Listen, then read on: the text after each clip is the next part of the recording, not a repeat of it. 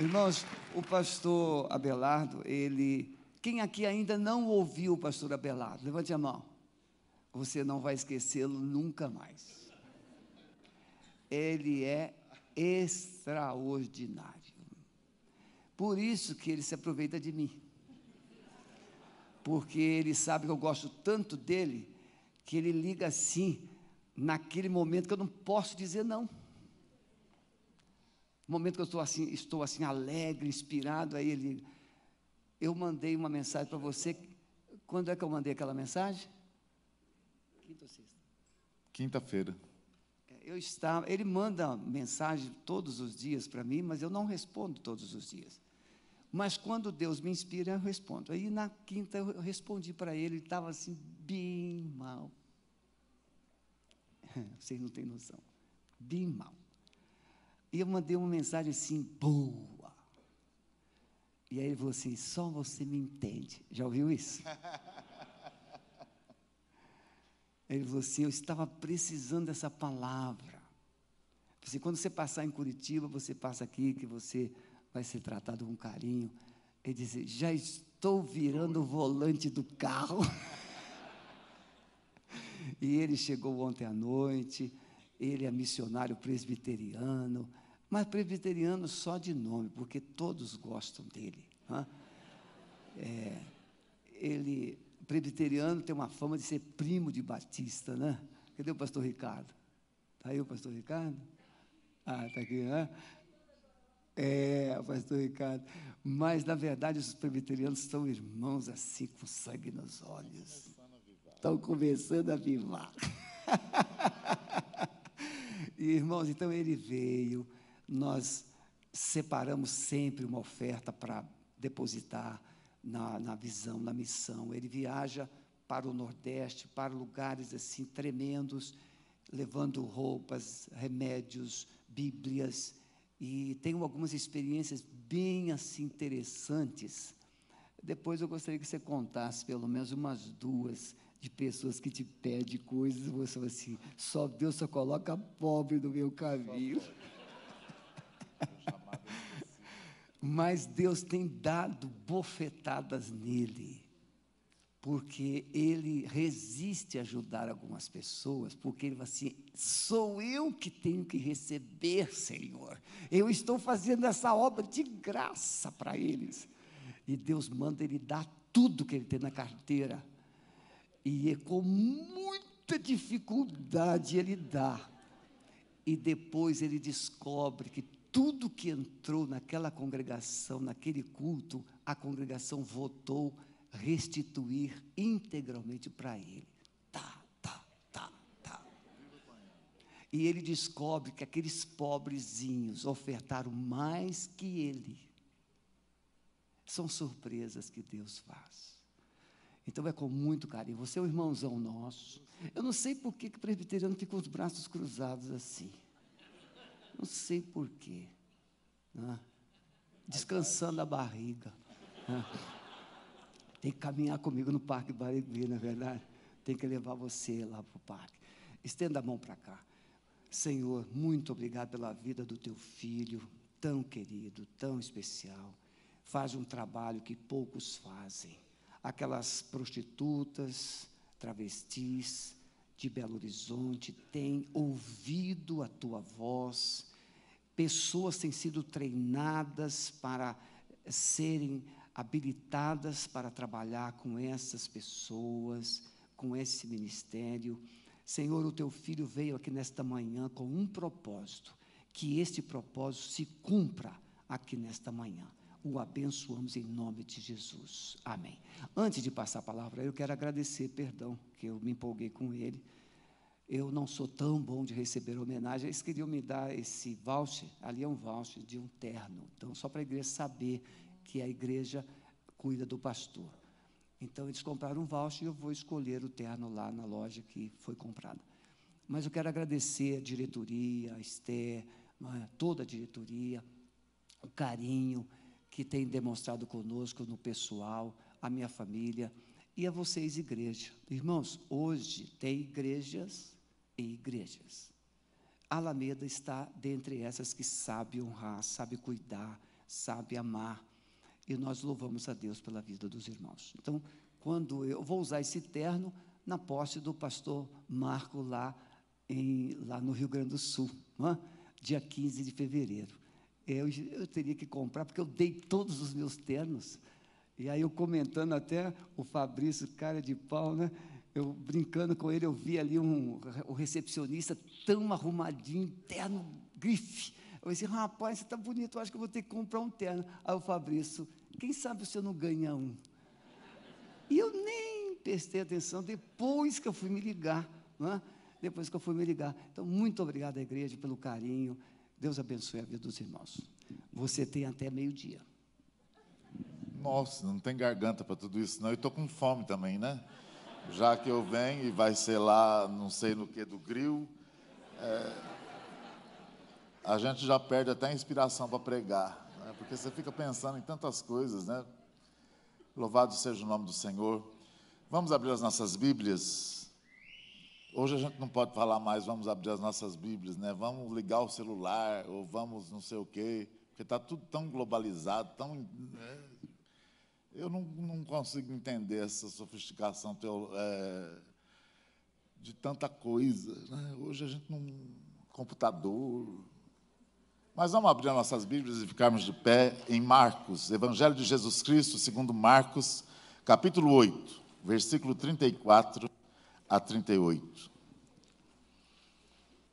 Evangelho de Jesus Cristo, escrito por Marcos, capítulo 34 a 38. Meus irmãos, tenham noção que agora é Jesus Cristo que vai falar. É a pessoa mais importante de toda a nossa vida. Ele é o tudo. O tudo agora vai falar. Toda reverência, toda tranquilidade, todo coração aberto, para que Ele realmente fale e liberte através da Sua palavra as nossas vidas.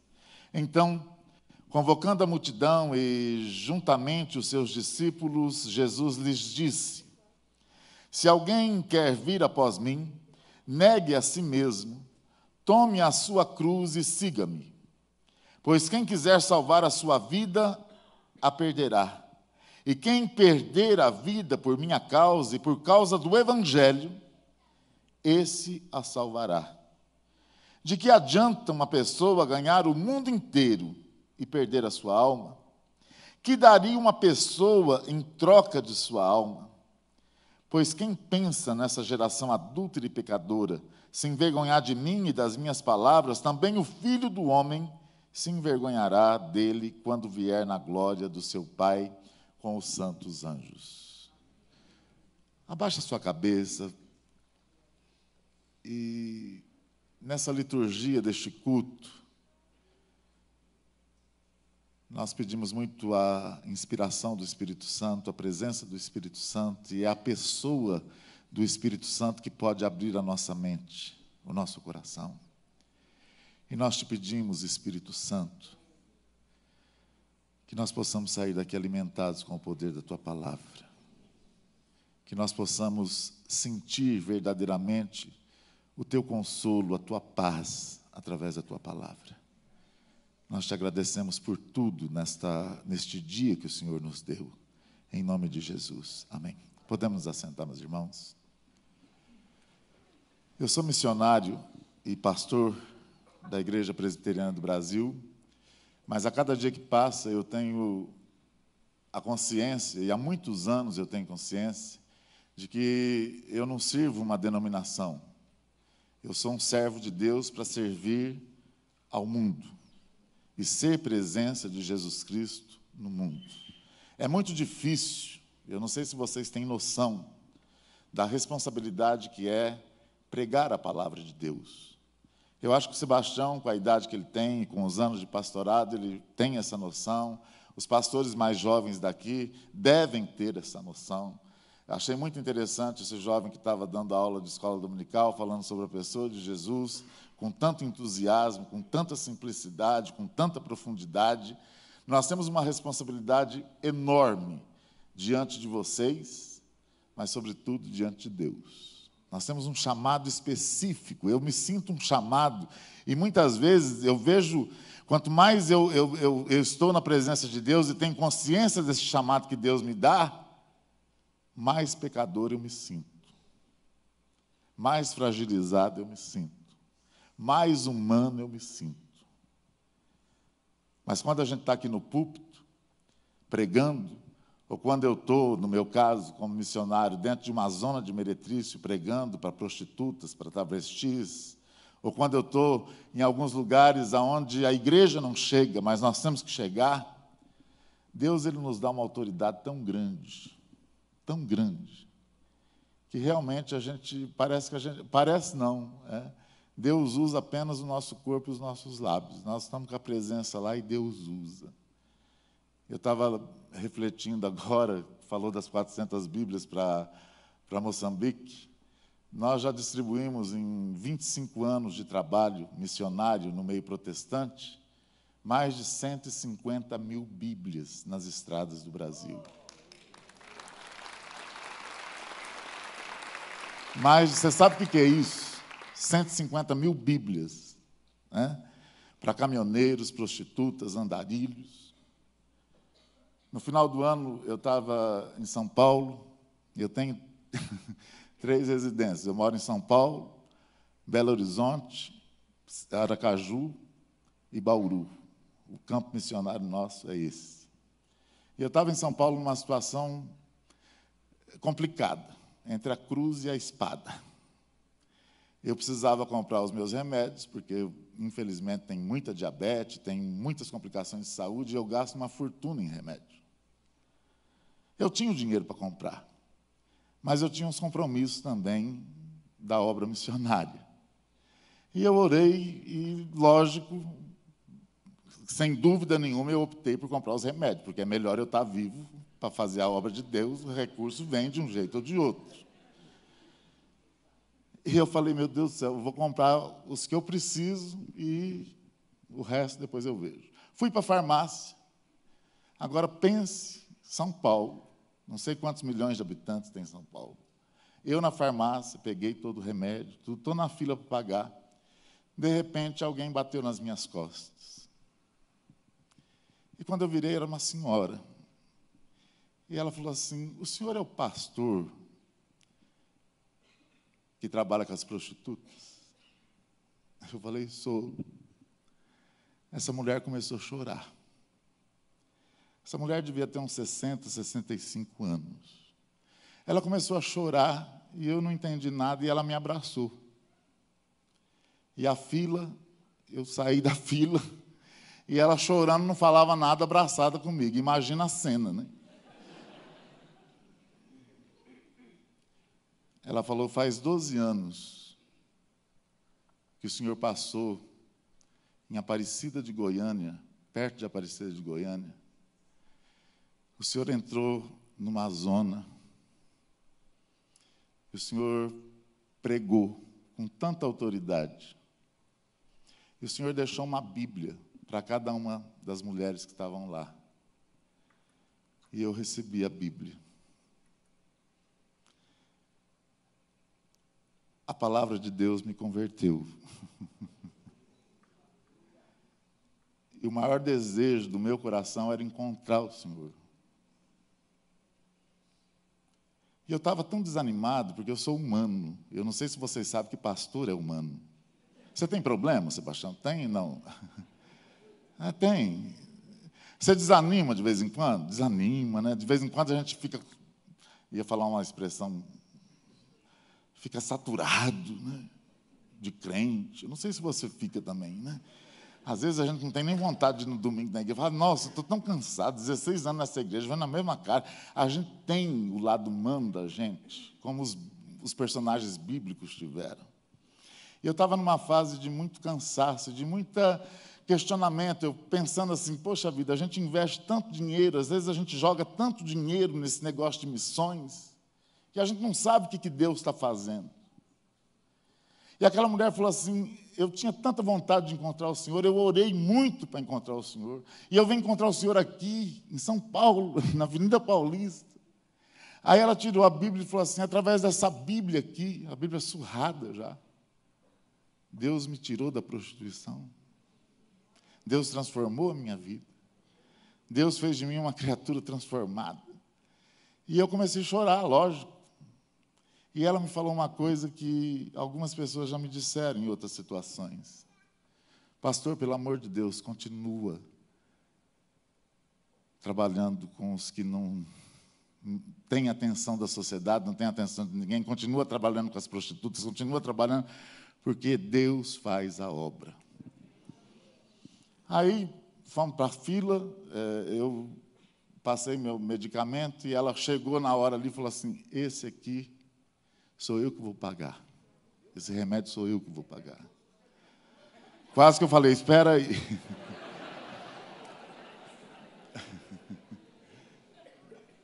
Eu poderia passar o dia todo aqui falando a respeito daquilo que Deus faz através do Evangelho.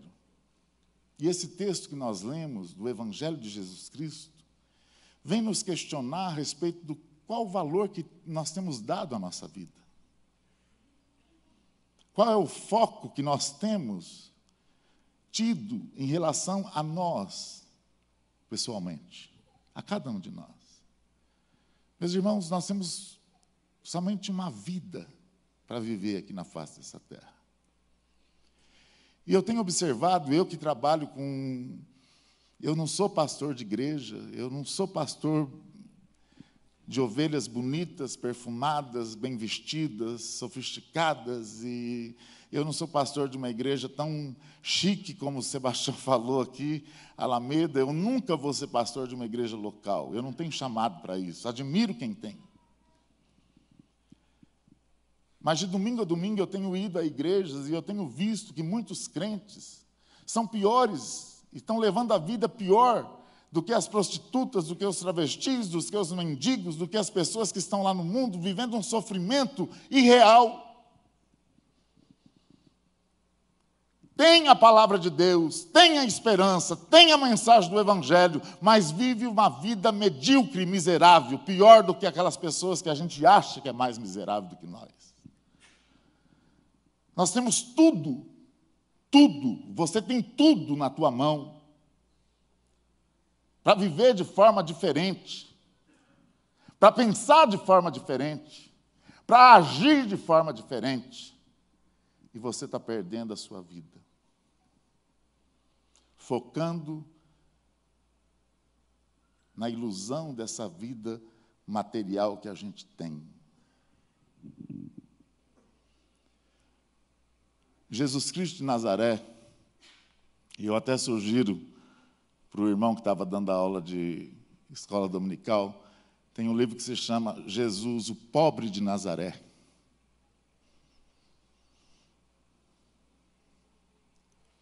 Eu fui padre da Igreja Católica durante dez anos da minha vida. Eu fui franciscano. Toda a minha formação teológica foi dentro da vida de São Francisco de Assis. E até hoje eu conservo muito daquilo que eu aprendi.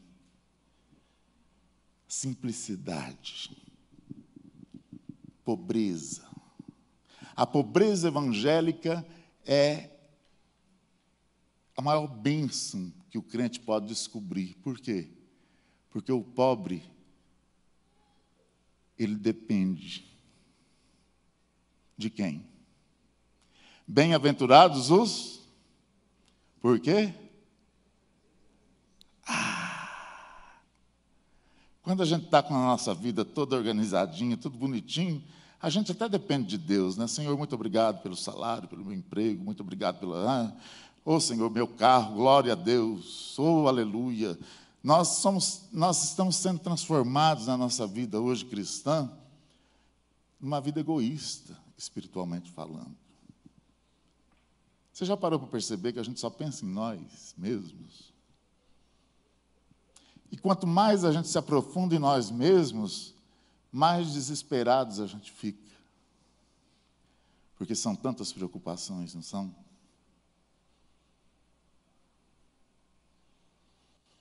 Eu vejo tantos crentes sofrendo de forma desnecessária. Eu vejo tantas pessoas que são crentes, que estão salvas, que vão para o céu, Eu acho que a hora que a gente chegar no céu, Jesus vai olhar para nós assim, e falar assim: pelo amor de Deus, entra logo antes que eu me arrependa, porque olha, o que você fez com a tua vida lá, eu não quero nem julgar. Eu acho, eu acho que nós somos tão idiotas em relação a tudo aquilo que nós colocamos como valores na vida da gente, que não produz a paz que excede a todo entendimento. Outro dia eu estava pensando, eu estava numa crise existencial, talvez, ou espiritual. Eu falei, Senhor, a minha vida toda foi dentro do, do teu reino. Eu estou cansado. E vem uma dúvida cruel: será que tudo isso realmente é verdade? Aí a gente se depara com um texto como esse: olha, pegue a sua cruz, vem e segue-me. Tem muita gente hoje que está transformando o cristianismo. Ah, eu vou na igreja porque eu preciso resolver meus problemas. O teu problema já foi resolvido na cruz do Calvário. Teu problema já foi resolvido na cruz do Calvário. Agora Jesus te pergunta: Pega a tua cruz, te fala, pega a tua cruz, vem e segue-me. Você quer seguir a Jesus Cristo de Nazaré? Até que ponto ele, ele faz parte, a parte importante da tua vida são os valores de Jesus de Nazaré? O que você tem feito em relação à tua própria vida? Eu poderia chegar aqui hoje e falar assim: olha, eu sou missionário, e mostrar algumas fotos, é, e vocês poderiam falar: nossa, eu me sinto tão miserável porque eu não faço nada na obra missionária e tal, tal. Eu poderia enfatizar muito a questão da obra missionária aqui para vocês. E mexer com a emoção, talvez, para conseguir um pouco de recurso para a gente continuar fazendo a obra missionária. Mas isso é desonesto. Porque Deus não quer, e eu tenho descoberto isso e tem me feito. Eu fico apavorado quando eu, eu tenho que falar isso. Deus ele não precisa do teu dinheiro, Deus ele não precisa da tua generosidade em relação à obra missionária, nem em relação à igreja, nem em relação. Deus ele quer o teu coração, a tua vida. Porque a partir do momento que Deus é a pessoa mais importante da tua vida, tudo que Ele te dá vai ser para a obra dele. Então, é indigno para um missionário ficar pedindo esmola. E a minha missão hoje, talvez, é muito mais dentro da igreja, fazendo com que as pessoas reconheçam a Deus como o único Deus e Senhor. E que vá também para a obra missionária e que faça da sua vida uma vida missionária dentro da tua casa. Meus irmãos, às vezes dentro da casa da gente, às vezes é pior do que a África. Eu tenho uma filha de 19 anos, pensa numa missão horrível. Ah, pensa numa missão pior do que Moçambique, pior do que o Nordeste, pior do que qualquer zona. E a gente tem que amar e a gente tem que ter paciência. Casamento, meus irmãos, atualmente eu tenho visto casamento. Atualmente eu tenho visto casamento. Eu fui padre. Quando eu era padre, as pessoas vinham se confessar comigo. Geralmente os homens vinham se confessar e falavam dos pecados da esposa. As esposas vinham se confessar e falavam dos pecados do esposo. E eu pensava comigo, eu falava, meu Deus do céu, nunca na minha vida eu vou querer essa missão de casamento. Casamento é uma missão maravilhosa, mas dura. Outro dia, atendendo um aconselhamento em Belo Horizonte, e eu estou atendendo esse casal há muito tempo, a mulher olhou para mim e falou assim: Ah, reverendo, eu já arrumei a solução para o meu casamento e, e eu falei, que eu comecei a orar. Ela falou, comecei a orar pelo meu casamento, mas você está orando especificamente o quê? Eu estou orando para Deus recolher o meu esposo. que aí resolve. E na verdade eu, na verdade eu tinha que aconselhar o esposo a, a orar para que Deus recolhesse ela, porque ela é o problema. Né? É. Então, o que, que nós estamos fazendo da nossa vida enquanto a inclusão de Jesus como único Senhor e Salvador na nossa vida, na missão que nós temos em, em nós, em primeira, primeiramente. Depois na nossa casa, no nosso dia a dia, na nossa igreja. Eu fico vendo o, o pastor Sebastião falando a respeito da, das atividades da igreja. Eu conheci essa igreja aqui, não tinha tudo isso. Eu acho que era o estacionamento só. Olha o que Deus fez aqui. É sinal claro de que aqui é uma igreja madura, de que aqui é uma igreja que compõe, que é composta de pessoas que têm uma visão de salvar vidas. Mas quais são os nossos interesses e os nossos valores hoje? Quem quiser ganhar a sua vida tem que perder. De que vale o homem ganhar o mundo inteiro? Eu fico vendo hoje a tecnologia, as coisas. Todos nós ficamos vislumbrados com tudo aquilo que nós temos. Eu acho que tem muita gente aqui já doidinha para ir embora. É, tem gente aqui coçando né, para ver se tem notícia no WhatsApp.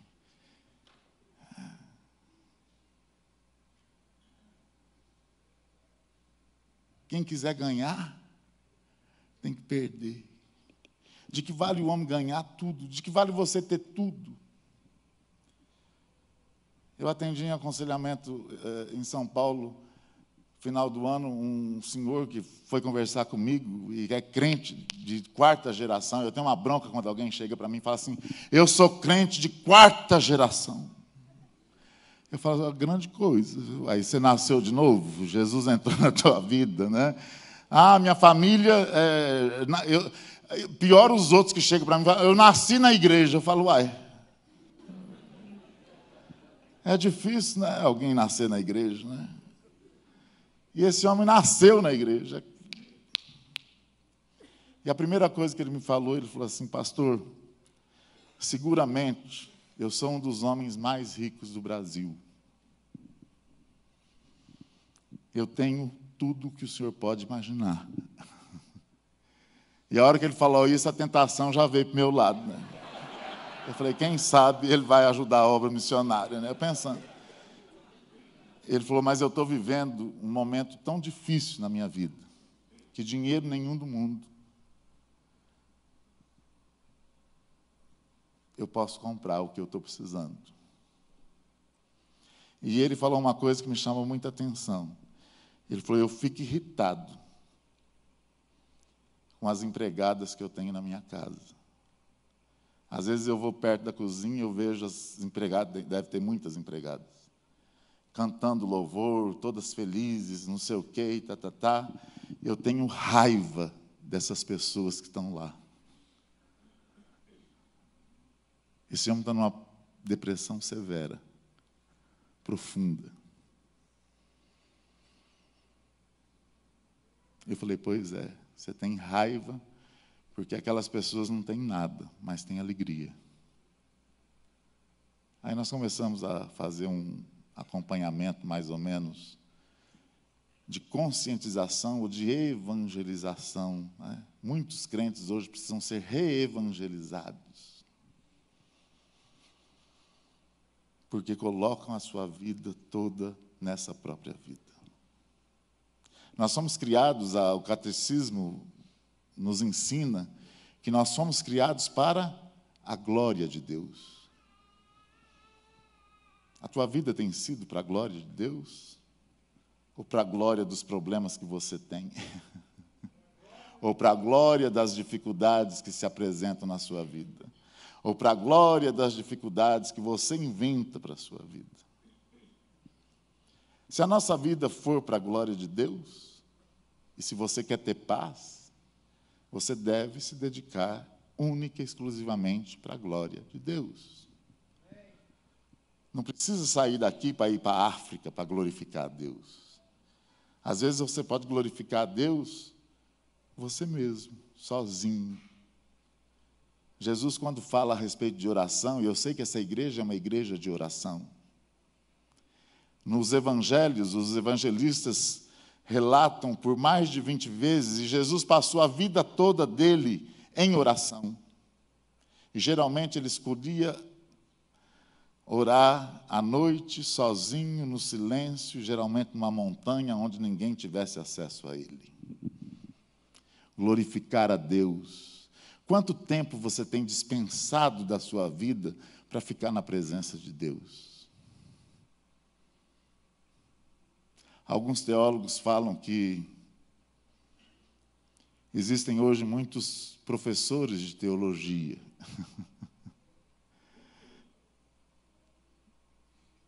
E a igreja está cansada de teologia. Vocês não têm noção do que é no meio eclesiástico, eu não sei no meio batista, mas no meio presbiteriano existe uma, uma idolatria em relação à teologia. A sofisticação do sermão. Tem muitos pastores que vão chegar e existem muitos pastores hoje que, quando começam a pregar, fica todo mundo assim, ó. Ele fala palavras que eu acho que não existe nem no, no dicionário.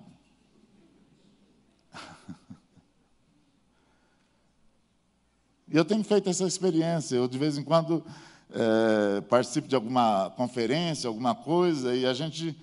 Uma vez eu estava numa conferência e antes de eu pregar, foi pregar uma pessoa, foi dar uma palestra sobre missões.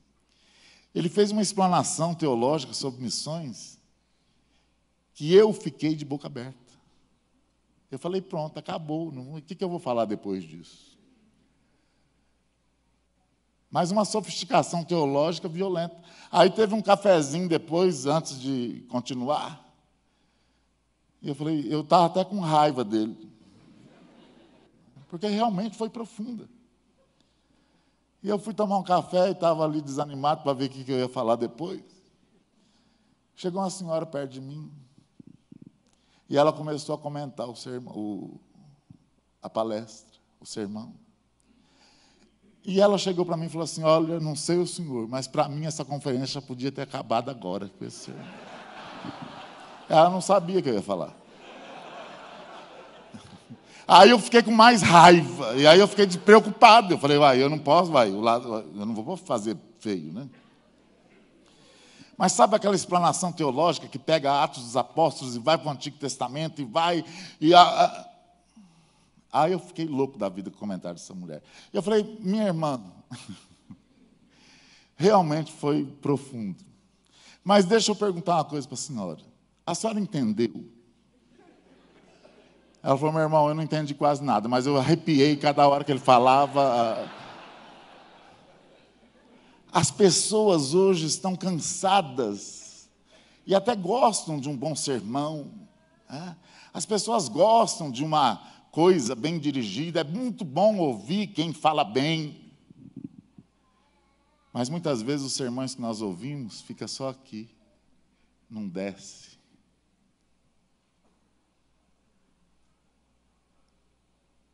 Eu, muitas vezes, quando eu chego em alguns lugares que eu tenho que pregar a palavra de Deus, eu falo, meu Deus do céu, o que, que a gente prega numa igreja tão sofisticada como essa? Essa igreja tem tudo.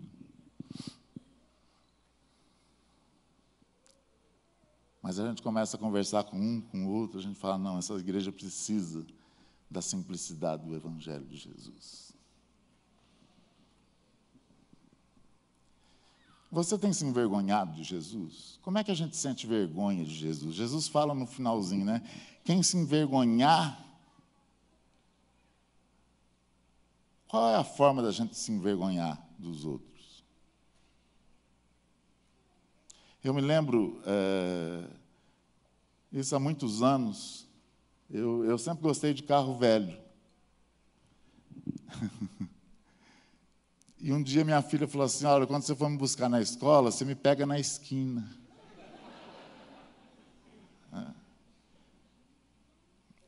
Aí eu percebi que ela tinha vergonha. E geralmente os filhos têm a vergonha não só do carro que o pai tem, mas do próprio pai.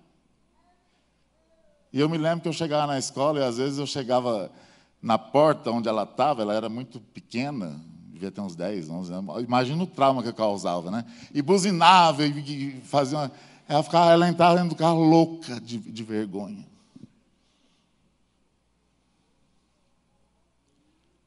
O Brasil hoje passa pela pior fase.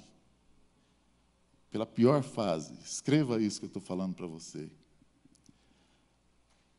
O Brasil passa hoje pela pior fase no sentido de testemunho de vida cristã. Os índios têm uns ditados que diz assim: muito trovão, pouca chuva. A obra missionária passa, e eu falo de forma generalizada. A Igreja Batista foi uma das igrejas que mais investiu em missões e continua talvez sendo a igreja que investe de forma muito séria em missões no Brasil, no Nordeste. Mas até a Igreja Batista tem diminuído por falta talvez de obreiros. A obra missionária ela não vive só de dinheiro. Você já parou para Deus para perguntar para Deus, Senhor, qual é a missão que o Senhor tem para a minha vida? Principalmente para os jovens que estão aqui. Senhor, está na época de vestibular, o que, que eu preciso, o que, que o Senhor quer que eu faça para servir melhor o teu reino?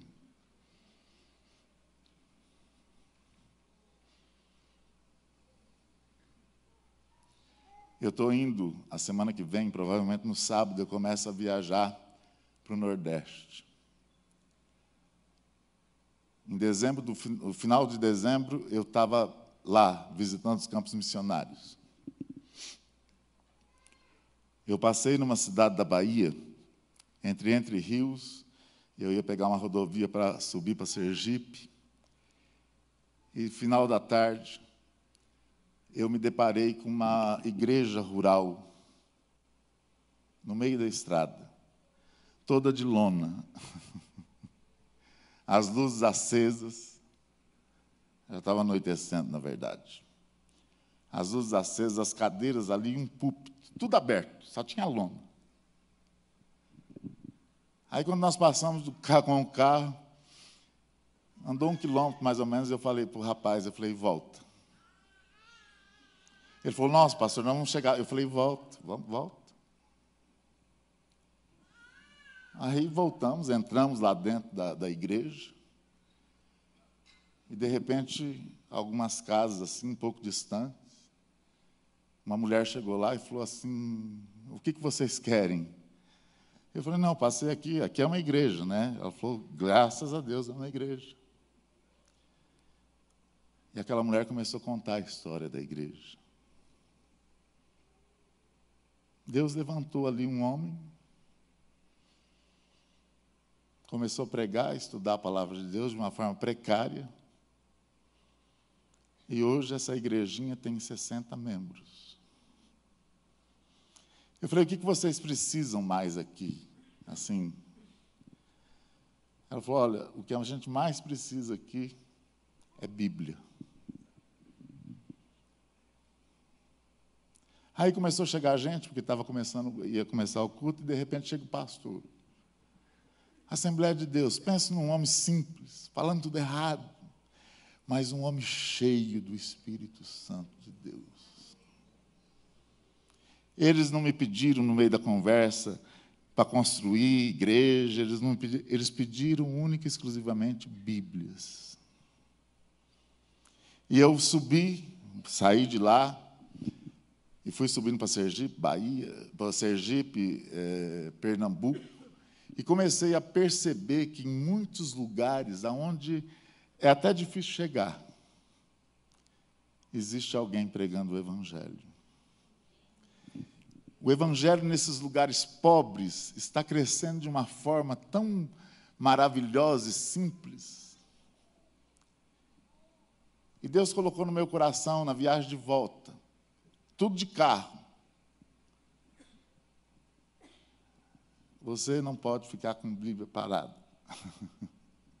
Nós temos um estoque hoje de 6 mil Bíblias para esse semestre. Por isso que eu posso disponibilizar 400 lá. E Deus colocou no meu coração até o número. Duas mil Bíblias é para esses povoados, onde eles não têm nem onde comprar a Bíblia. Então eu estou indo levar essas Bíblias. A partir de sábado eu começo a viagem. Eu vou até a Paraíba. São cerca de 18 povoados onde a gente vai atingir quase duas mil pessoas que precisam e anseiam por Bíblia. Essa aqui está até sem capa, porque nós ganhamos o miolo. Um dos motivos que faz eu vir aqui, nessa igreja hoje, e o Sebastião sabe, todo janeiro eu venho aqui, faz alguns anos isso.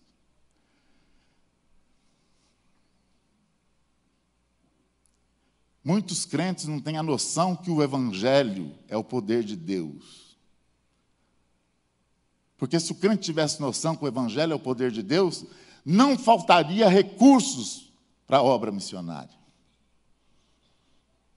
E agora eu acho que eu vou pegar um pouco pesado. Há 15 anos eu tenho trabalhado com prostitutas e travestis. Mais de oito travestis, oito travestis, para ser bem. Já se converteram, saíram da zona, investimos dinheiro porque tinham que fazer cirurgia para tirar as próteses, vocês não sabem o que, que eles fazem com o corpo. Foi uma luta convencer pastores, igrejas, empresários, pessoas cristãs para investir na cirurgia dessas criaturas. Eu tô com, estou com duas urgências. A Bíblia, duas mil Bíblias, que a gente tem que encapar tudo direitinho e levar para o Nordeste. E eu estou com seis travestis que se converteram, saíram da zona.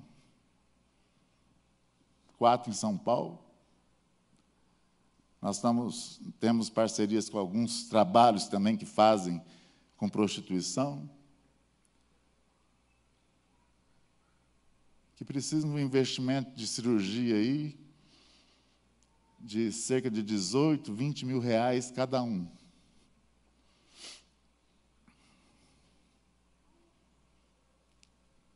E eu acho que eu vou ter que chegar para eles e falar: olha, não consegui. Eu fui conversar com um médico em Belo Horizonte, que é diretor de um grande hospital lá, para pedir de graça. Ele falou: olha, o médico pode até fazer de graça, o anestesista pode até fazer de graça, mas o hospital tem que cobrar. E ele olhou para mim e falou assim: Eu acho muito engraçado vocês, evangélicos. Vocês falam de homossexualidade, vocês metem o pau nisso. Tá? A hora que converte, ninguém ajuda. Quantas igrejas aqui em Belo Horizonte não poderia bancar tudo isso, bancar o, a cirurgia de todos os travestis daqui, porque são igrejas ricas que só exploram o povo, que só vivem pedindo dinheiro e a gente vê os pastores vivendo uma vidona. Eu poderia liberar, mas eu não libero. Eu falei, senhor, está certo eu também não liberaria. Eu sei que eu não vou sair daqui com todos os meus problemas de missão resolvidos. Mas eu queria deixar bem claro para vocês uma coisa. O Evangelho é o poder de Deus. E transforma mesmo. O ano passado foi um ano de muita colheita. O ano passado tocou meu telefone daqui do Paraná. Não sei que região. Telefone fixo, eu olhei, atendi. Um momento, por favor, que a doutora fulana de tal quer falar com o senhor, reverendo Abelardo. Aí passou o telefone e essa mulher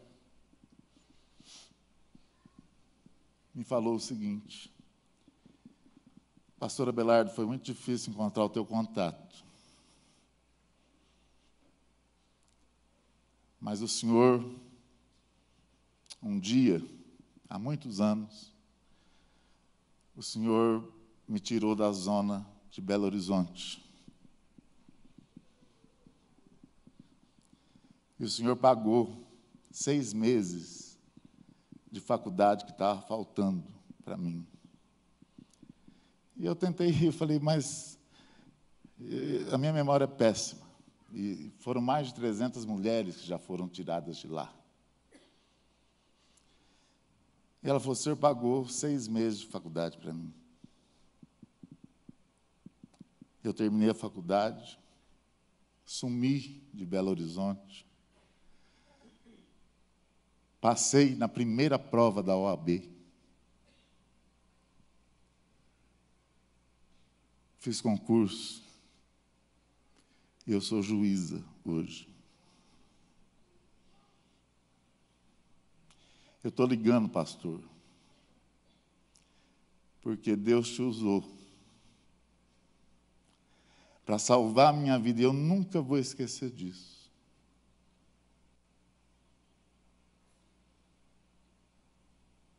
É o que o pastor Sebastião falou. Às vezes a gente não pode falar né, o nome, cidade, essas coisas, tudo por uma questão ética. Mas Deus age. Então eu gostaria de finalizar, não fazendo apelo, não, e, e sendo. Nós estamos precisando de recursos urgentes. Eu falei para o Sebastião, eu falei, ó, eu vim com o carro lotado de livros. Eu trouxe dois livros esse livro aqui da letra palavra. Ah, tem muita gente que olhou para mim e falou: ah, foi padre, mas ele não vai falar do testemunho de padre. Se você quiser, você compra o testemunho, você vai estar ajudando a obra missionária. Esse livro aqui tem sido um livro evangelístico que muita gente tem comprado muitos exemplares para dar de presente. Fala de depressão, fala de homossexualidade, fala a respeito de e muitos empresários têm comprado e doado de volta para a gente distribuir em presídios no estado de São Paulo. Eu acho que veio 800 livros desse, e esse livro aqui que eu escrevi, Graça Indivisível, Salvos para Servir. Esse livro é para aquele tipo de crente que eu não sei se tem aqui no nosso meio Aquele crente que reclama.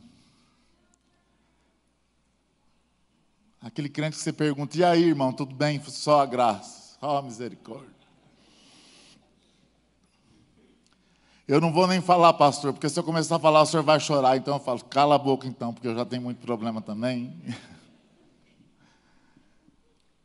Graça indivisível, salvos para servir.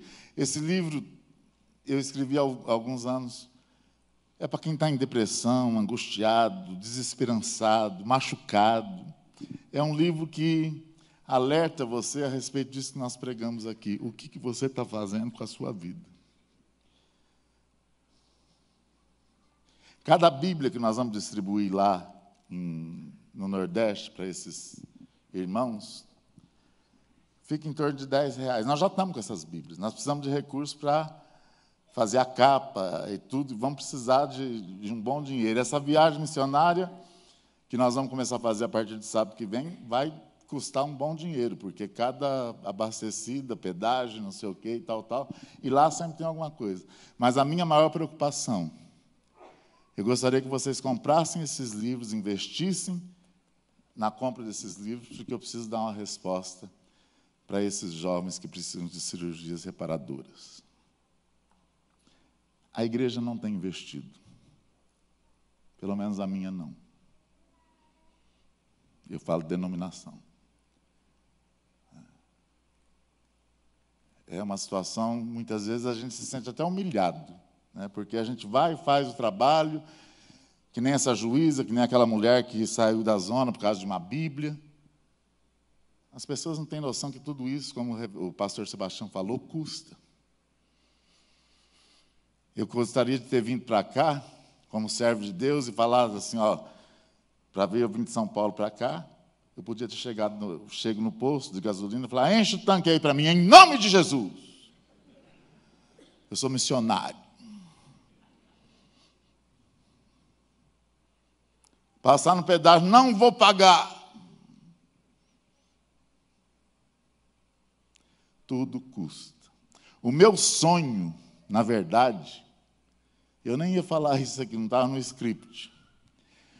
O meu sonho é comprar uma zona em Belo Horizonte, de porteira fechada. Eu sei até o preço do hotel lá. Se a gente comprar aquilo lá e a gente invadir aquilo lá com o poder de Deus, com a presença de Deus, como nós cantamos aqui, os outros, as outras dezenas de, de hotéis vai falir, vai acabar.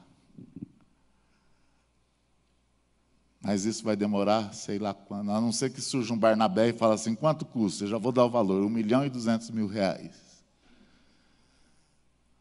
Eu tenho orado? Tenho orado.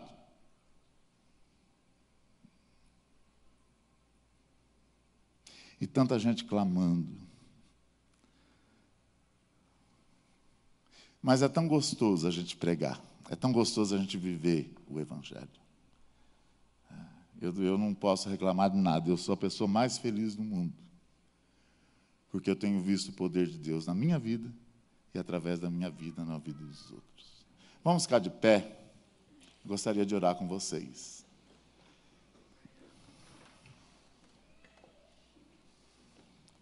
Quem quiser, quem quiser não, pelo amor de Deus, queiram. Vai estar sendo vendido ali, tem maquininha de cartão, uma benção. Quem quiser ofertar para a gente encapar as Bíblias também vai ser uma benção. Mas eu. Meus irmãos, antes de ele orar, quero lembrar os irmãos, sexta-feira a gente retorna o culto de libertação. E nós contamos com todos vocês, tá bom? Irmãos, os livros, qual o preço do livro, pastor? É caro. Esse é 15 e esse é 35. Então, os livros, é, você pode, ó, ele trouxe a maquininha, então você pode fazer isso com, de forma menos pesada. Ah, não, não estou preparado. Você pode fazer isso menos pesado. Pastor, eu não sei como, mas meu coração acendeu. Uma cirurgia, a Alameda vai pagar.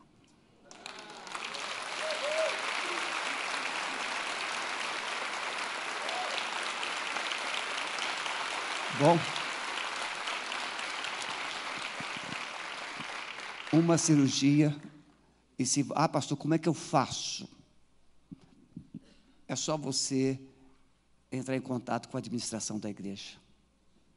O que, que eu faço? Administração. A nossa administração tem um, todos os dados dele, conta bancária, que nós sempre abençoamos a vida dele com ofertas. Ah, pastor, eu faço.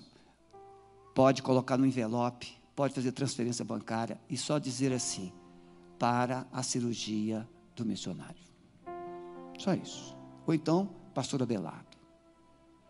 E assim, o que faltar, nós vamos inteirar. Mas uma cirurgia está paga. Ele vai, eu vou orar, você vai para lá. Ele vai estar lá. Né? Ele vai estar lá é, na, no estande com os livros lá. Pastor, eu não quero o livro. Ninguém é obrigado a comprar. Fique à vontade, sem nenhum constrangimento. Tá bom? Amado Espírito Santo.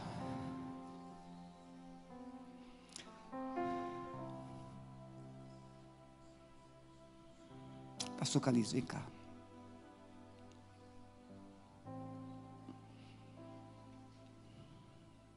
Ninguém melhor do que um missionário com coração de missionário para orar por desafios missionários.